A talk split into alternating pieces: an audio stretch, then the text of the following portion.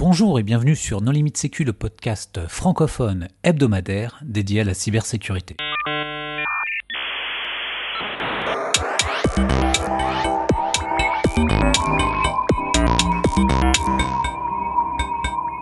Alors aujourd'hui, nous allons parler de ce que l'on appelle le hackback, avec deux invités, Christian Davio, bonjour Christian. Bonjour. Et Marc-Antoine Ledieu. Bonjour Marc-Antoine. Bonjour. Pour discuter avec eux, les contributeurs Non Limite Sécu sont Nicolas Ruff. Bonjour. Vladimir Collat. Bonjour. Hervé Schauer. Bonjour.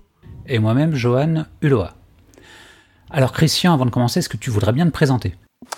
Alors, je suis donc Christian Davio. Je suis euh, mon titre officiel, c'est conseiller spécial du directeur général de l'ANSI. Marc-Antoine? Euh, Je suis avocat au barreau de Paris, euh, spécialisé en droit du numérique. Alors, Christian, le hackback, qu'est-ce que c'est?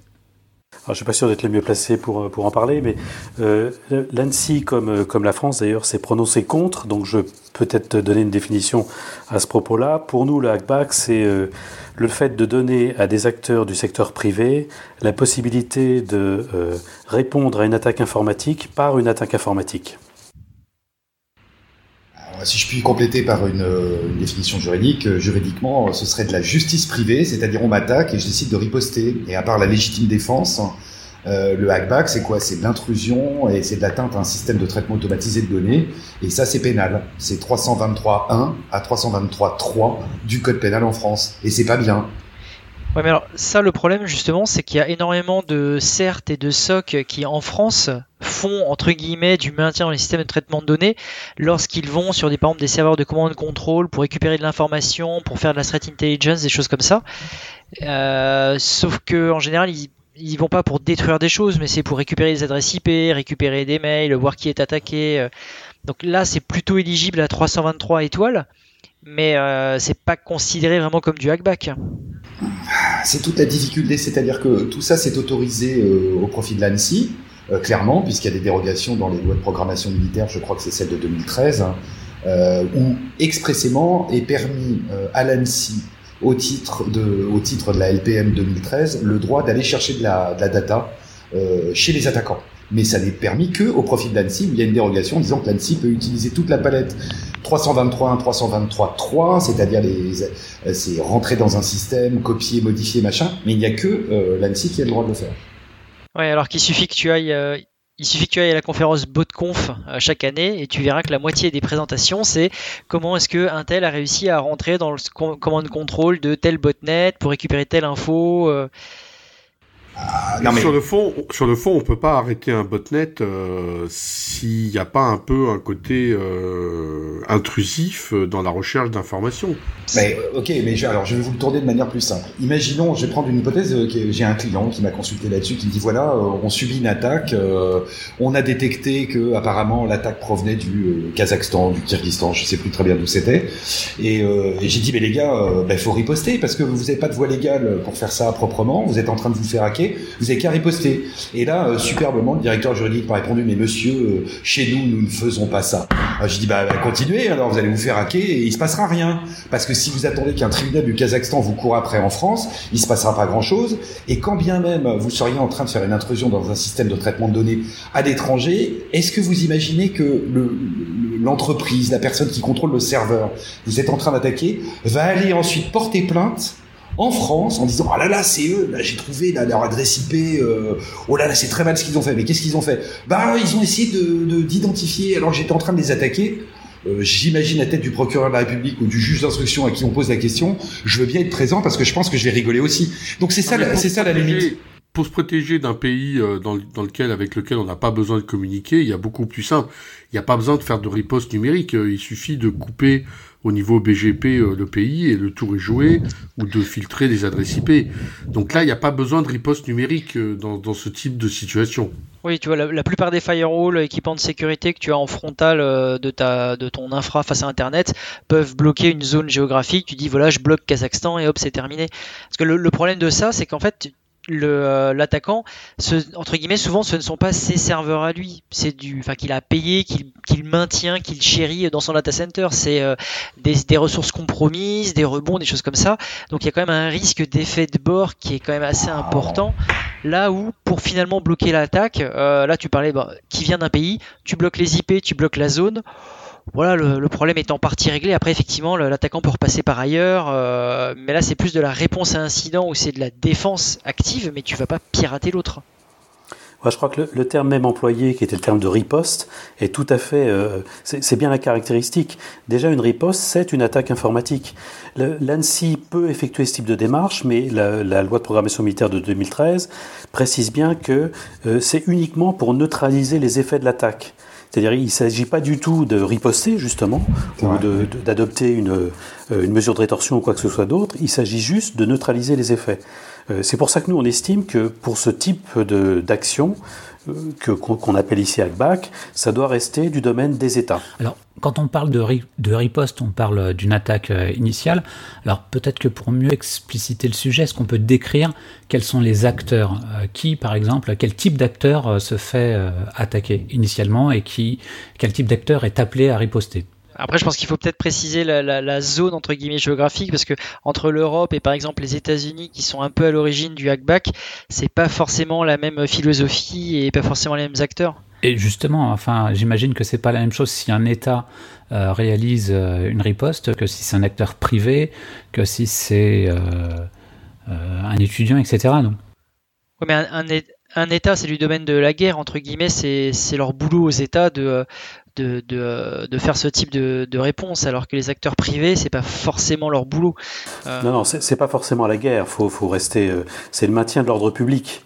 On peut très bien euh, adopter des mesures qui ressembleraient à du hackback, ce qu'on appelle là le hackback, pour maintenir l'ordre public en France sur le territoire national, par exemple. Le problème vient en matière de droit international quand on intervient sur le territoire de quelqu'un d'autre, si tant est qu'on puisse définir ce que c'est qu'un territoire national numérique.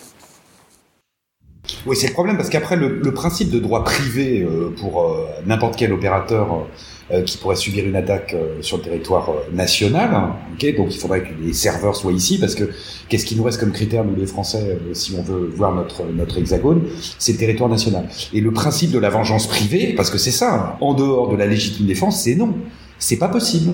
Il y a l'autorité publique qui est là pour ça. Et pour moi, clairement, c'est l'ANSI, hein, c'est personne d'autre. Oui, mais alors dans ce cas-là, quand tu as une entreprise privée qui euh, est attaquée pour, euh, je sais pas, quel, que soit le périmètre, on s'en fiche, et qui fait ce qu'on appelle un takedown, c'est-à-dire qui fait tomber, entre guillemets, le serveur, c'est-à-dire qui contacte euh, l'hébergeur et qui demande à l'hébergeur de couper le serveur derrière, est-ce que ça c'est considéré comme du hackback ou pas? Ah bah oui, parce que l'hébergeur n'a pas le droit, juste à la demande d'une personne, d'aller couper un serveur comme ça, c'est pas possible. Toute la réponse à incident, tout le fonctionnement des centres de réponse à incident, des CSIRT, fonctionne comme ça depuis une éternité. Oui, enfin, il y a des gens qui volent depuis que l'humanité existe, il y a des voleurs et c'est interdit de voler. Donc euh, là, je comprends que c'est pour la bonne cause, mais si on veut faire le juriste euh, et qu'on applique les textes, une entreprise m'appelle et me dit, eh, voilà, moi j'ai appelé machin, je vais lui demander de débrancher un serveur. Normalement, c'est non. J'entends que la législation euh, ne correspond pas à la réalité. Ah, ça, c'est le problème. C'est juste parce qu'elle est en retard. Absolument. le fonctionnement de la réponse à incident, c'est sans arrêt des gens qui euh, simplement dans le cadre euh, des mécanismes de réponse à incidents et de confiance entre euh, ces CIRT au travers de toutes les structures qui les organisent, qui font couper des tas de trucs à droite et à gauche avec plein de techniques différentes toutes simples pour faire arrêter des serveurs de, de commande-contrôle de, de, trucs malfaisants. Mais c'est supposé a priori que le serveur de contrôle de contrôle commande est tenu par l'attaquant exclusivement on pourrait imaginer qu'un un serveur qui appartient à une infrastructure critique soit lui-même compromis et serve de base à l'attaquant, ça arrive bien des fois. Et dans ce cas-là, euh, euh, porter atteinte à ce système de traitement automatisé de données pourrait mettre en danger l'infrastructure critique elle-même. Et voilà. Et, celui qui prendrait l'initiative de le faire et qui causerait des dommages euh, collatéraux en serait pleinement responsable, pénalement et civilement. Je vous rassure, il y a quand même plein de gros opérateurs d'hébergement qui font ça tous les jours parce que c'est euh, contractuellement possible. Il y a des conditions générales d'utilisation. Donc si tu héberges des trucs manifestement illégaux euh, sur, euh, sur, ton serveur ou si tu violes les conditions d'utilisation, par exemple en envoyant massivement des mails ou des choses comme ça, d'un point de vue contractuel, tu peux fermer le service à l'utilisateur. Donc c'est pas, enfin le takedown, ça a une base légale et c'est pas juste j'appelle mon pote et je lui demande de débrancher un RJ45. Oh, d'accord. Alors justement, qu'est-ce qui concrétise euh, un acte de hackback? Qu'est-ce qu'il matérialise? Est-ce que ça dépend de l'acteur qu'il réalise? J'imagine que c'est pas la même chose si c'est un État ou si c'est euh, euh, une entreprise privée.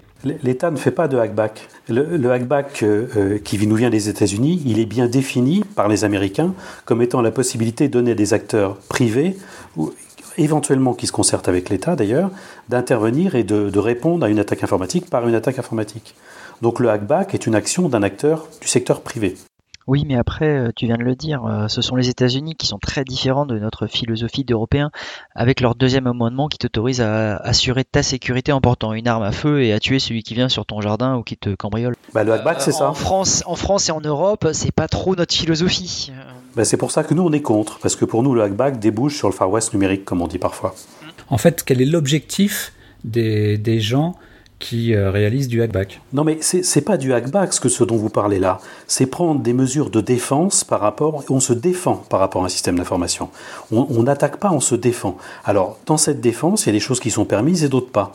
Euh, quand il y a des clauses contractuelles qui interdisent d'héberger des logiciels malveillants, c'est les moindres des choses. Que l'hébergeur décide de couper le service, ça me semble tout à fait normal, puisque les clauses contractuelles ne sont pas respectées. En revanche, attaquer euh, et, détruire ou pénétrer, porter atteinte à l'intégrité d'un serveur à l'étranger, par exemple, en réponse à une attaque informatique, ça, c'est illégal. On peut parler du, cas de hackback le plus célèbre, ou le premier en tout cas, qui est celui du rapport APT1 de Mondiant, où ils expliquent qu'ils ont pris la main sur une infrastructure via du RDP euh, mal configuré dans je ne sais plus quel pays d'Asie du Sud-Est pour remonter jusqu'à des attaquants euh, chinois. Donc ça, c'est clairement du hackback, c'est mené par une entreprise privée, il y a intrusion dans un système d'information et c'est en réponse à euh, un incident de sécurité qui est intervenu chez un de leurs clients.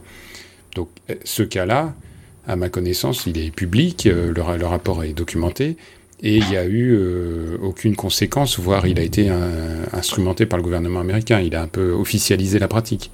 Oui, mais l'État sur lequel est intervenu cet incident-là aurait très bien pu considérer que c'était une atteinte à un système d'information situé sur son territoire et qu'en matière de droit international, c'est une atteinte à sa souveraineté et que donc il aurait pu prendre des mesures de rétorsion, par exemple, ou des contre-mesures simplement, voire plus éventuellement s'il y avait des dommages sur ces infracritiques critiques contre l'État qui aurait ou l'entreprise qui aurait porté cette, euh, cette atteinte. Là, c'était le cas d'une entreprise privée mandatée par un État pour euh, compromettre euh, les employés, entre guillemets, enfin les agents d'un d'un autre État Mais S'il est mandaté par l'État, ça revient au fait que ce soit l'État, en fait. Exactement. Parce que tu as, eu d'autres exemples d'ACBAC, il y a eu CrowdStrike qui a fait, fait pas mal de, de, euh, de présentations sur le fait euh, d'être capable d'arrêter des botnets. Donc euh, pendant une conférence, il était sur un grand écran, un chat IRC, où il y avait tous les bots qui attaquaient une cible et en ayant piraté le botnet, ils étaient capables d'arrêter, alors ça a quelques années, mais d'arrêter par exemple une attaque de type déni de service. Ça, ça peut être considéré comme du hackback ça peut clairement être considéré comme du hackback. Moi, pour moi, le problème fondamental, c'est que effectivement, c'est illégal, ça viole le droit international et tout ce qu'on veut, mais y a-t-il eu un seul cas depuis APT1 où euh, une quelconque mesure euh, judiciaire publique ait eu lieu entre deux États ou entre un État et un privé? Est-ce que, est-ce que c'est, est-ce, que ça existe? Voilà. Et je, à ma connaissance, c'est, ça qui est intéressant. C'est, le Far West à ma connaissance, il n'y a absolument jamais aucun CSIRT où euh, quelqu'un euh, a été mis en examen. Ouais, Jusqu'au jour où? Non, mais entre, entre États, il y a, alors c'est pas sur la place publique, parce que bien souvent les attaques ne sont pas connues. Mais entre États, il y a, il y a une entraide, entre certains États en tout cas, et quand il y a une attaque de ce type, euh, c'est souvent à des fins d'espionnage d'ailleurs, il y a une entraide mutuelle entre États pour mettre fin à l'attaque. Voilà. Et si l'État trouve plus simple de mandater une entreprise privée, l'entreprise privée agit sous couvert de l'État. Donc, euh, l'entreprise privée n'apparaît plus dans le système. L'ANSI pourrait décider de déléguer, je ne sais pas si c'est possible, à une entreprise le fait de d'identifier, riposter, c'est vraiment notre problème parce que faire cesser les effets, ça ressemble à de la légitime défense. Ça, ça, posera de problème à personne. Mais maintenant, s'il y a de l'effet collatéral et si on, cherche à nuire, parce que le 323 à 323.3 du code pénal, on dit de manière frauduleuse. Alors, s'il y a un mandat de l'État qui dit allez-y, je vous autorise, il n'y a plus le côté frauduleux. Et donc, l'infraction pénale tombe. Tandis que si euh, on se fait mandater pour aller euh, identifier, je sais pas, l'attaquant, et que on va au-delà de son mandat, là, on va retomber dans le frauduleux. C'est ça, à mon sens, où la notion de hackback, pour un juriste comme moi, elle pose un vrai problème. Identifier, faire cesser euh, les, les, les conséquences, pas de problème. Et dès qu'on va faire autre chose, là, on va verser dans le pénal. Après, il faut aller voir un juge d'instruction qui va dire ah oui bon mais vous êtes fait attaquer, vous allez poster et c'est l'autre qui porte plainte. Bon là c'est kafkaïen, hein. le voleur de voiture qui dit qui va au commissariat de police et qui dit ah là là vous vous rendez compte, on vient de me voler ma voiture, elle était à vous Bah non, je venais de la voler une demi-heure avant. Il y a des affaires comme ça aux États-Unis où le cambrioleur se retrouve bloqué dans la maison et finalement attaque les propriétaires de la maison parce qu'il s'est retrouvé, je sais pas, trois jours sans manger ou truc comme ça. Ah, ça c'est aux États-Unis. Ouais. Ah, voilà. Mais tu parlais. Tu... Après, après, il y a le problème de l'international. C'est-à-dire que dans, dans, dans, les exemples que, que vous prenez, c'est toujours à l'international. Et donc, tu peux avoir fait des choses de manière légale dans ton pays, mais tu peux, on peut imaginer qu'une justice d'un autre pays t'attaque et puis que tu, peux, tu puisses plus mettre les pieds dans le pays jusqu'au jour où ils arrivent à persuader Interpol de te balancer un, mandat international. Oui, et puis dans, dans l'exemple qu'a qu mentionné Nicolas, euh, l'attaquant initial était un État. Alors, qu'est-ce qui se passe euh, quand euh, l'attaquant initial est, par exemple, une organisation qui, qui réalise des ransomware ou des dénis de service? Est-ce que les, les enjeux, est-ce que les conséquences sont les mêmes? Ce que permet Internet, c'est l'anonymat peut-être le pseudonymat, mais et ça c'est la grande force d'Internet, le fait qu'il soit totalement impossible de remonter justement aux, sources, enfin aux attaquants, ou euh, de faire des attributions fiables. À partir du moment où tu sors du bois et tu dis je suis l'attaquant, j'ai été piraté, euh, maintenant euh, faites-moi, enfin faites-moi justice. Tu perds complètement la force d'Internet. À ce moment-là, tu as, plus, as plutôt intérêt à aller braquer des banques physiquement qu'à les braquer virtuellement. Si, personne ne portera jamais plainte ou ne, ne, donnera jamais aucune suite au, à un contre-piratage parce qu'il s'exposerait sa véritable identité et c'est la chose que tu cherches à protéger sur Internet. Bah, enfin, Internet te permet de protéger. L'attaquant premier, non, mais si en attaquant l'attaquant, il y a des effets de bord sur des ressources qui n'appartiennent à aucun des deux et qui appartiennent à une victime collatérale, mmh. euh, cette victime-là peut t'attaquer. Oui, absolument. Si tu... oui. Mais en général, si elle s'est fait pirater la première fois, c'est que elle, elle verra pas non plus la deuxi le deuxième piratage. Donc elle n'a pas plus de raison de porter plainte contre le deuxième. Que pas forcément. Le si le premier piratage est utilisé pour avoir un proxy, un rebond, et que le deuxième, le hackback, lui, vient pour détruire, là, ça se verra. Alors après, il faut une investigation pour essayer de retrouver qui, etc. Mais J'en reviens toujours au même point, c'est qu'il n'y a eu aucun euh, cas public dans ces 6, 7 ou 8 dernières années après, il y a peut-être eu des négociations entre États, euh, comme ça a pu se faire à l'époque de, de l'espionnage, où on s'échangeait des espions sur des ponts, euh, mais euh, il n'y a eu aucun cas judiciarisé de hackback qui s'est terminé devant les tribunaux, à ma connaissance. Donc, du point de vue des CERT et des euh, qui font l'analyse de risque rationnelle, c'est totalement... Enfin, ça risque rien, quoi même les gens qui se font pirater, enfin sans parler de trucs compliqués de hackback et autres, euh, même les gens qui se font pirater de base, il y en a déjà très très peu qui portent plainte.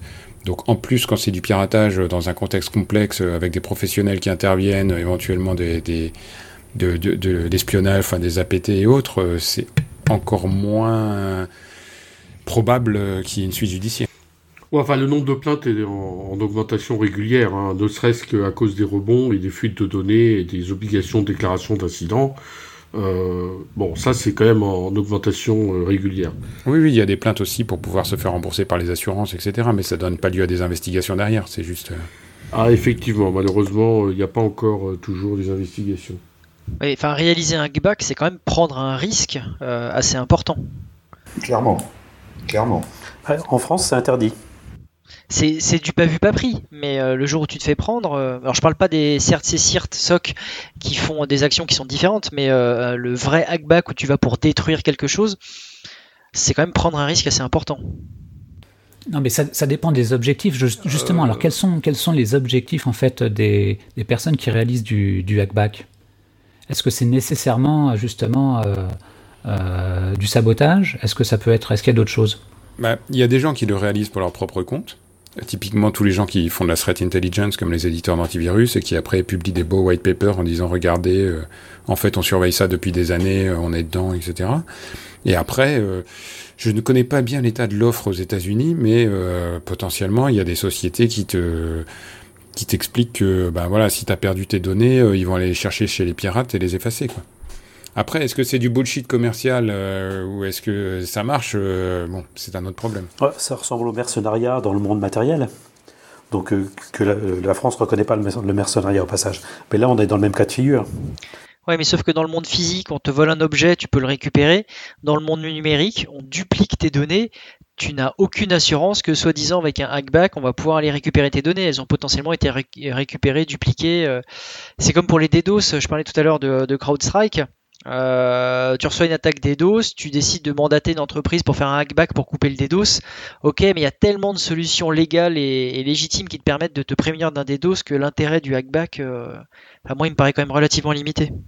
Oui, et l'intérêt d'aller demander à ce que ces données volées soient effacées chez le pirate, enfin, le mec qui demande ça, il est vraiment d'une naïveté invraisemblable. Les données, elles ont été dupliquées, archivées, multipliées, euh, non mais laisse tomber. Hervé t'a vendu de la prestation de service, tu sais bien qu'il faut vendre aux clients ce qu'ils demandent, pas ce dont ils ont besoin. Si le client a envie de se ben, faire moi, plaisir, justement, ça marchait pas parce que je vendais au client ce dont il avait besoin et pas ce qu'il demandait. Mais c'est le devoir de conseil il faut toujours euh, expliquer euh, aux gens que non, ce qu'ils demandent, c'est débile. Et d'ailleurs, euh, c'est général. Hein. moi, je vois le nombre d'applications qui seraient un peu moins pourries du point de vue sécurité si la société de développement avait résisté aux demandes débiles du client qui empêchent l'intégration de la sécurité à la conception. C'est un problème dans tous les métiers on résiste pas suffisamment à l'incompétence euh, du client.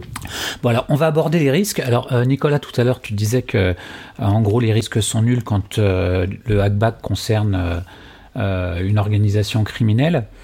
Est-ce qu'il y a des avis contraires? Bah, le, risque, encore une fois, tout dépend le, quel serveur, quel système on attaque pour faire son hackback justement. Si on attaque un système compromis qui n'appartient pas exclusivement à l'attaquant, il y a un risque pour l'entité attaquée en retour. Et il, peut, y avoir un risque grave. On prend, toujours l'exemple des hôpitaux. Si vous euh, mettez hors circuit, hors service euh, un SI d'un hôpital, ça peut faire des morts derrière. D'hôpital, ça peut faire des morts derrière. Alors là, on parlait de la question. Euh, pointait les, organisations criminelles et quid justement des, des États si un hackback euh, qu'on a contre un État? Quels bah, sont les risques? Moi, je peux donner un exemple relativement récent. Euh, la NSA euh, s'est fait pirater un paquet d'outils, hein, Eternal Blue, machin, etc.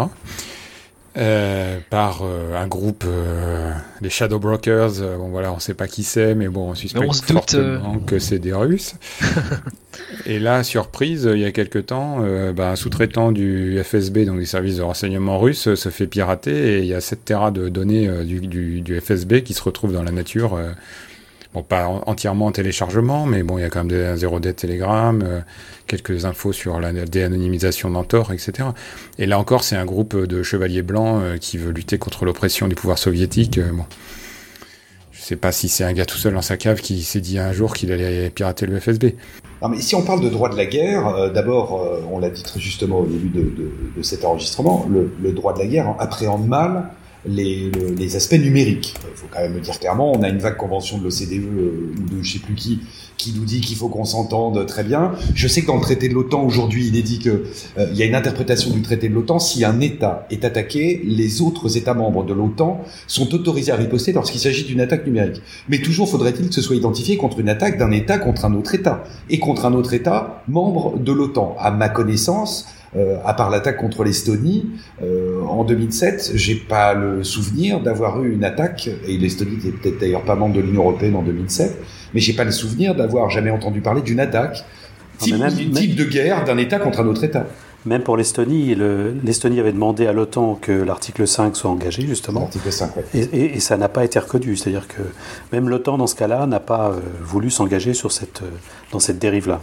Alors ça a été, euh, j'ai vu en 2015 ou en 2016 euh, qu'il y avait un accord des pays de l'OTAN pour qu'à l'avenir, mais ça date vraiment de 2015-2016, ça puisse être mis en œuvre. Mais à ma connaissance, ça n'a jamais été. Mais c'est le principe de tu me tiens, je te tiens par la barbichette.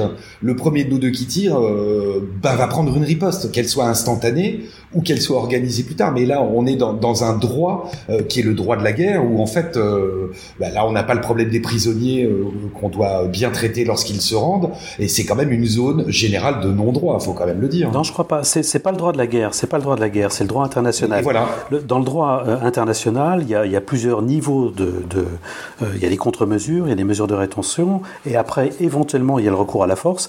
Mais là, on reste encore en temps de paix. On n'est pas encore, on pas encore au stade de l'agression armée. Donc il y a des tas de choses qu'on pourrait mettre en œuvre. C'est d'ailleurs la position de la France. Hein.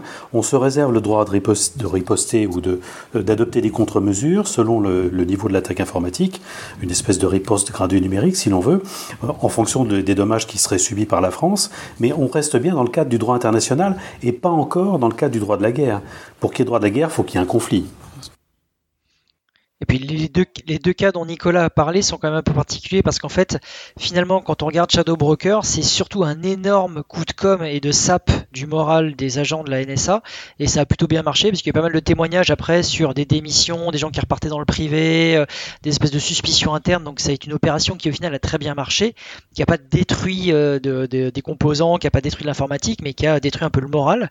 Et, euh, la, partie, ce qui vient de sortir sur le FSB, potentiellement ça peut être une réponse, euh, mais ça reste entre guillemets du marketing et un coup de com, parce qu'il n'y a pas de destruction. Alors, euh, le, le, la NSA, il y a eu des effets de bord assez conséquents avec la réutilisation des 0D, mais, euh, mais ce n'était pas l'objectif premier.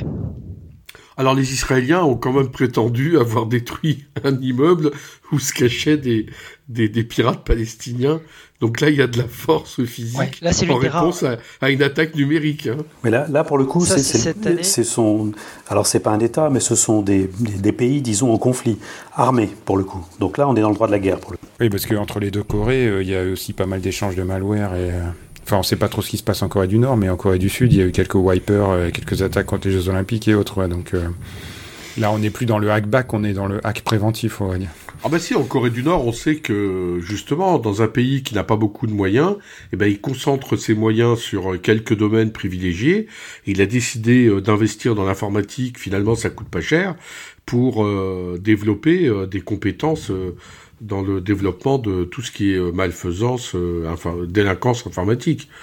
Si, si, ils apprennent à écrire des, des logiciels malfaisants en Corée du Nord. Hein. Enfin là, c'est là, c'est plus on du sait hackback. pas quelle est l'efficacité du hackback sur les systèmes de Corée du Nord s'il y en a.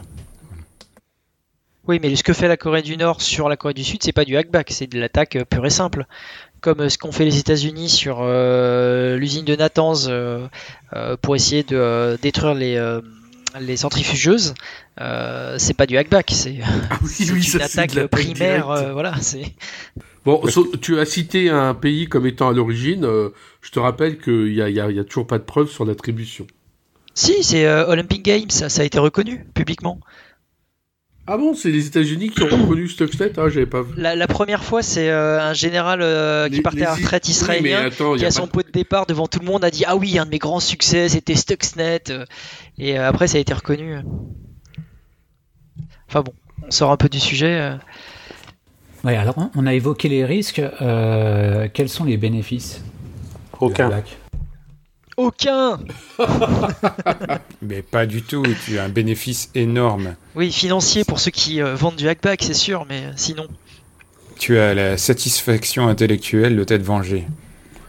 Mais non, c'est pas sûr, parce que le, le système d'information que tu as attaqué n'est pas forcément celui de l'attaquant. Il, il, a été euh, parasité peut-être par l'attaquant, mais tu as peut-être puni un innocent en fait. Donc même moralement, ça tient pas la route le hackback. Oui. On n'est pas certain d'atteindre vraiment l'attaquant. Oui. Et seulement l'attaquant. Il suffit de le croire pour être, euh, pour être ah oui, oui. Bon, d'accord, si ça suffit. C'est comme la bête du Gévaudan. Il y a au moins deux ou trois loups qui ont été tués et chacun a été présenté comme étant la bête du Gévaudan. Mais c'est pareil. Euh, si on veut la tête d'un pirate, c'est facile à trouver. En fait, est-ce que le hackback, finalement, le vrai, le seul, alors je dis pas que c'est légitime, enfin, mais c'est euh, une entreprise euh, qui se fait pirater pour de l'espionnage industriel par une autre et qui décide de répondre, mais qui détruit réellement les capacités informatiques de l'autre entreprise. Mais comment peut-elle être sûre? Comment peut-elle attribuer l'attaque? Alors, ah, même s'il y a un faisceau de présomption, comment être sûr Alors, là, en fait, on revient au monde physique. Il faut pas oublier que d'abord, c'est des cas très très rares, mais surtout quand ils arrivent. L'espionnage, non. Oui, enfin, bon, alors, non, mais la partie j'en ai pas vu souvent. Mais c'est typiquement une situation où il y a que très peu d'entreprises qui sont capables de faire quelque chose sur la planète qu'elles viennent de pays très très différents dans lesquels les moyens euh, physiques euh, sont peu possibles. Ce que j'appelle moyens physiques, c'est des trucs tout bêtes. Euh, vous faites croire à des recrutements, vous, vous faites passer des gens en entretien d'embauche, et puis c'est bon, vous apprenez suffisamment d'informations en entretien d'embauche sur ce qu'ils sont en train de faire pour avoir les réponses à vos questions. Quand ce type d'attaques physiques classiques sont absolument impossibles, oui, il y a véritablement de, de l'espionnage, et là, ce qui se passe, c'est que la, la source, euh, il y a très très très très peu de, de candidats euh, possibles. Donc c'est pour ça que dans ce type de, de situation, on identifie bah, l'entreprise concurrente euh, d'un autre continent qui est à l'origine de l'attaque. Mais ça, c'est, pour moi, c'est des cas assez rares. Bon, alors, certainement parce que j'en vois pas assez. Enfin, c'est pas si rare que ça, parce que euh, il y a eu du hackback avant Internet. Si tu remontes à l'histoire du Concorde, par exemple, euh, les Russes euh, voulaient voler les plans. Et en fait, les plans qui ont été volés, en fait, avaient été sabotés pour que leur avion s'écrase. Pareil, il y a une histoire au début des années 80 avec un pipeline qui explose en Russie, et c'était parce qu'ils avaient volé un logiciel qui avait été volontairement saboté pour que ça explose quand ils l'utilisent chez eux. Donc en fait, le hackback, ça Absolument. existait déjà il y a 40 ou 50 ans. Absolument. Il n'y a pas Internet à l'époque. Bah, c'est pas tout à fait du hackback parce que là, on va organiser à un niveau quand même de l'État, un, on va organiser le vol de quelque chose qui va être trafiqué. Donc pour moi, c'est pas du hackback ça. C'est on va laisser on va laisser voler quelque chose de moisi et on va attendre que ça explose entre les mains de, oui, du voleur. Et n'oubliez pas, dans les deux cas, c'est au niveau des États, dans les deux cas que dans les des exemples que tu as donnés. C'est au niveau des États là. Bah, alors plus récemment, il y a eu, un, alors je sais pas si ça a été volontaire ou pas, mais il y a un truc qui s'appelait le la peste des condensateurs en 2005, euh, parce que les Chinois avaient volé euh, la recette de condensateurs chimiques à des Japonais. Et pendant trois ans, toutes les cartes mères de PC cramaient au bout d'un mois parce que la recette qu'ils avaient volée n'était pas stable. Alors, je pense que pour le coup, là, c'était pas fait exprès, mais euh, il y, a, eu des cas où je pense qu'il y a des entreprises euh, qui ont fait des cas de, de d'enfumage de leurs concurrents en faisant croire des choses. Enfin, je veux dire, regarde ne serait-ce que les SS2I qui publient des offres d'emploi à gogo sur leur site web pour faire croire qu'elles vont bien. Est-ce que c'est du hackback? Non, ça c'est de la désinformation tout à fait classique. Nous, on a beaucoup d'annonces, mais on va très bien. Hein. Non, mais si, on prend le hackback comme étant une vengeance privée, euh, je vous rappelle cette affaire atroce, bah, c'est une affaire de mœurs qui est arrivée en France il y a une dizaine d'années. Il y a une, une, jeune fille euh, qui rentre, euh, c'était dans le sud de la France, qui rentrait pleurer chez elle et qui voit son père et qui lui fait papa, je viens de me faire violer. le père prend son fusil et lui dit bah tu vas me montrer qui c'est. Ils arrivent dans le bar parce que ça se passait apparemment dans un bar et elle désigne un homme de la main. Le père prend son fusil, il tire, il bute le mec. Mais le mec, il était pour rien, en fait. Et la gamine avait tout inventé. Donc, c'est effectivement ce problème d'attribution, déjà au départ. Il faudrait avoir un minimum de certitude sur le fait que ce soit bien telle entreprise ou tel État qui est fait, mais je vois pas une entreprise privée prendre la responsabilité seule d'aller riposter à un État. D'abord, il y a un côté complètement asymétrique de la réponse par rapport à l'attaque, si tant est qu'on puisse l'identifier là encore. Et on en revient à ce problème moral. Effectivement, on ne peut pas accepter que on laisse la vengeance privée s'organiser. La vengeance est du ressort de la justice et euh, éventuellement de l'armée ou des organismes qui gèrent ça. On ne peut pas laisser, euh, dans la conception européenne, on ne peut pas laisser une entreprise faire sa vengeance privée. Oui, tu as bien précisé la constitution européenne parce que finalement c'est notre vision à nous. Et quand tu regardes de l'autre côté de l'Atlantique, euh, la vision est quand même assez différente. Absolument. Alors justement, quelles, sont les, différences Blackwater Je crois c'est d'un point de vue juridique. C'est assez culturel. Non, mais c'est même que bah, déjà légitime défense aux États-Unis n'est pas la même qu'en France. Il peut y avoir une légitime défense préemptive aux États-Unis. C'est-à-dire si vous pensez que quelqu'un a l'intention de vous tuer, vous pouvez le tuer avant. Donc euh, alors après c'est un peu compliqué, mais en France c'est pas du tout le cas. Légitime défense c'est extrêmement restrictif. Mais je crois que c'est simplement une question de culture. Le, et on revient à ce qu'on disait le Far West, la capacité à se faire justice soi-même ou à porter une arme, etc. C'est un peu cette culture-là. C'est pas du tout le cas euh, en Europe. Euh, c'est l'État qui a le monopole de la violence légitime. Ça reste les États. Et ça, on partage ça au niveau européen. Pas seulement au niveau européen d'ailleurs. Et donc on a parlé des États-Unis, mais est-ce qu'il y a d'autres euh, juridictions, on va dire, où euh, c'est autorisé? En Amérique du Sud, vous avez des retours sur le sujet? Asie du Sud-Est, euh, je sais pas, Russie Bon, Russie, on imagine. Bah, le, problème russe, le, problème russe, tout le monde le sait. À partir du moment où c'est toléré ou accepté par les organes de force, euh, tout serait possible entre guillemets. Euh, mais, mais c'est plus de l'état de droit là. Oui, tant qu'on est adoubé par le parrain, ça va. Euh, oui, voilà. non, mais il y, a, beaucoup de pays comme ça. Je veux dire, on sait qu'il y a. moi, moi j'ai des clients qui me disent qu'ils ont des, ressources humaines qui disparaissent et qui, tous les types partent en Thaïlande et après on se demande ce qu'ils vont faire en Thaïlande. Bon, il y a des États qui sont tolérants sur un certain nombre de choses. moi, je ne parlerai que de l'Europe que je connais un peu. en Europe, c'est non. Point. Et Amérique du Sud, non Vous avez un retour sur le sujet? J'en ai aucun, Afrique, non plus? Après, Australie, j'imagine que ça doit être comme les États-Unis, vu qu'ils sont dans les Five Eyes. Mais la quasi-totalité des pays du monde n'ont pas de système judiciaire fonctionnel. Je sais plus quel est le classement de Reporters sans frontières, mais en gros, il y a 30 démocraties dans le monde et, 160 totalitarisme divers et variés, donc tu peux pas demander quelle est la constitution ou la législation qui s'applique euh, dans, dans, dans, un pays perdu euh, au fond de nulle part. Ou, euh, même une, dictature bien tenue n'autorisera pas le hackback comme ça. même dans une dictature, le, monopole de la violence légitime reste aux, mains de l'État. Peut-être même plus dans une dictature que dans une démocratie. Ah oui, tout, tout à fait, oui. oui. Et pour ce qui est, euh, pour ce qui est de l'Australie, euh, l'Australie c'est le Commonwealth, euh, donc a priori ils auraient plutôt une réponse type Grande-Bretagne, hein, puisque culturellement ils sont plus sciés quand même avec la Grande-Bretagne que les États-Unis, mais après ça. Hein. La Grande-Bretagne qui s'est prononcée contre le hackback puisqu'elle a signé l'appel de Paris. C'est quand même ça une originalité, c'est-à-dire que pour une fois, la Grande-Bretagne n'a pas suivi les États-Unis. Mais, mais, ça, ce sont les États, parce qu'en fait, il y a quand même, on n'en a pas beaucoup parlé, mais il y a quand même des entreprises qui vendent ce service aux États-Unis, mais également en France. Et, euh, c'est en tout cas en France, c'est pas vu pas pris. C'est. Euh, je veux bien la liste. Moi, je veux bien la liste des entreprises qui vendent ce type de service en France. Ça m'intéresse. Mais, pour le prendre de manière encore plus prosaïque, lorsque moi, moi je traite beaucoup des aspects contractuels, lorsque on commence à voir arriver des contrats avec oui, nous allons faire des pen tests, nous allons pouvoir tester la capacité de votre système d'information à résister.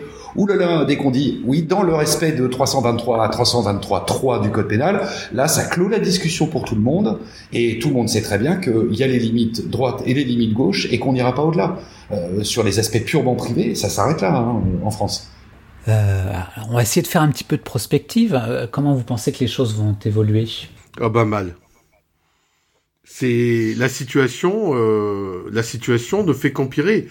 Donc oui, aujourd'hui, euh, on essaye de, tenir les choses, mais malheureusement, moi, je j'ai du mal à, voir une organisation correcte de la planète euh, dans le domaine. Vous pensez pas que ça va rester tel quel? C'est une espèce de, de, cyber pseudo guerre froide, c'est-à-dire que on s'attaque un peu, on fait un peu de hackback mais pas trop, et ça reste un peu sous le tapis et, euh, voilà. Mais on n'en fait pas trop, mais je crains qu'on en fasse de plus en plus. Non mais encore. Pas vu pas pris. encore une fois. Pas vu pas Je crois qu'il faut pas mélanger les choses. Les, que les États se euh, se fassent, enfin mutuellement, s'attaquent mutuellement euh, via le numérique, ça c'est certain.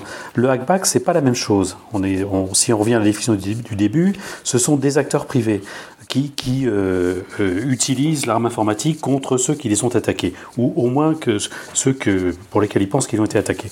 Euh, ça, il suffit que ça reste illégal dans les pays. Pour le moment, officiellement, les États-Unis l'ont pas reconnu non plus. Il y a eu deux propositions de loi, une, en, il y a deux ans et une en 2018 aussi. Mais pour le moment, c'est pas encore reconnu par les États-Unis, même si personne n'est dupe, même si certaines, entreprises font ce type de service. Mais en France et en Europe, à ma connaissance, ça reste en France, c'est sûr, c'est illégal, et en Europe, ça reste illégal. Donc on peut tenir quand même comme ça. Maintenant, euh, ce qu'il faudrait sans doute, c'est que la législation française évolue également, puisqu'il y a des euh, tous les jours, il y a des choses qu'on pas l'ANSI justement. C'est d'ailleurs ça limite un peu notre action. Par exemple, euh, faire détonner un code malveillant sur Internet sans précaution, ça, d'un point de vue du code pénal, c'est aussi une, une, infraction. Donc c'est peut-être même un délit. Je ne sais pas ce que c'est exactement. Donc on voit bien que dans notre législation, il y a des choses à faire évoluer. Les Américains appellent ça la grey zone. Moi, j'aime pas tellement cette expression-là, mais il y a bien une zone sur laquelle il faut qu'on avance un peu notamment par la législation, pour, pour faciliter un peu le travail des, notamment des, des entreprises de cybersécurité. Mais la zone grise, elle a peut-être beaucoup de nuances. Peut-être même 50. Oui, oui, oui. oh 50, ouais. moi, si je fais un peu de prospective. Euh, C'est ça, au moins 50. je pense que le hackback va bien se porter parce qu'il y a eu aucune conséquence aux gens qui en font jusqu'à présent, à part éventuellement le hack-hackback. C'est-à-dire quand l'attaquant n'est pas content et a trouvé euh, qui est après lui et du coup euh, va voler des documents chez lui et les republier sur Internet. Et je vois une application très pratique du hackback, euh, en tout cas dans l'actualité du jour, enfin de, de l'année, c'est d'aller par exemple chercher les clés de déchiffrement de ransomware directement chez les pirates. Si aujourd'hui une entreprise est capable de dire, voilà, moi j'ai je suis capable de, je sais quel groupe opère telle famille de ransomware très très répandue et j'ai volé la clé privée chez eux et je vous fais un petit service de recouvrement euh, euh, pas très cher, enfin beaucoup moins cher que la rançon qui est demandée. Je pense que là il y a un très très gros marché là-dessus. Pas vu, pas pris.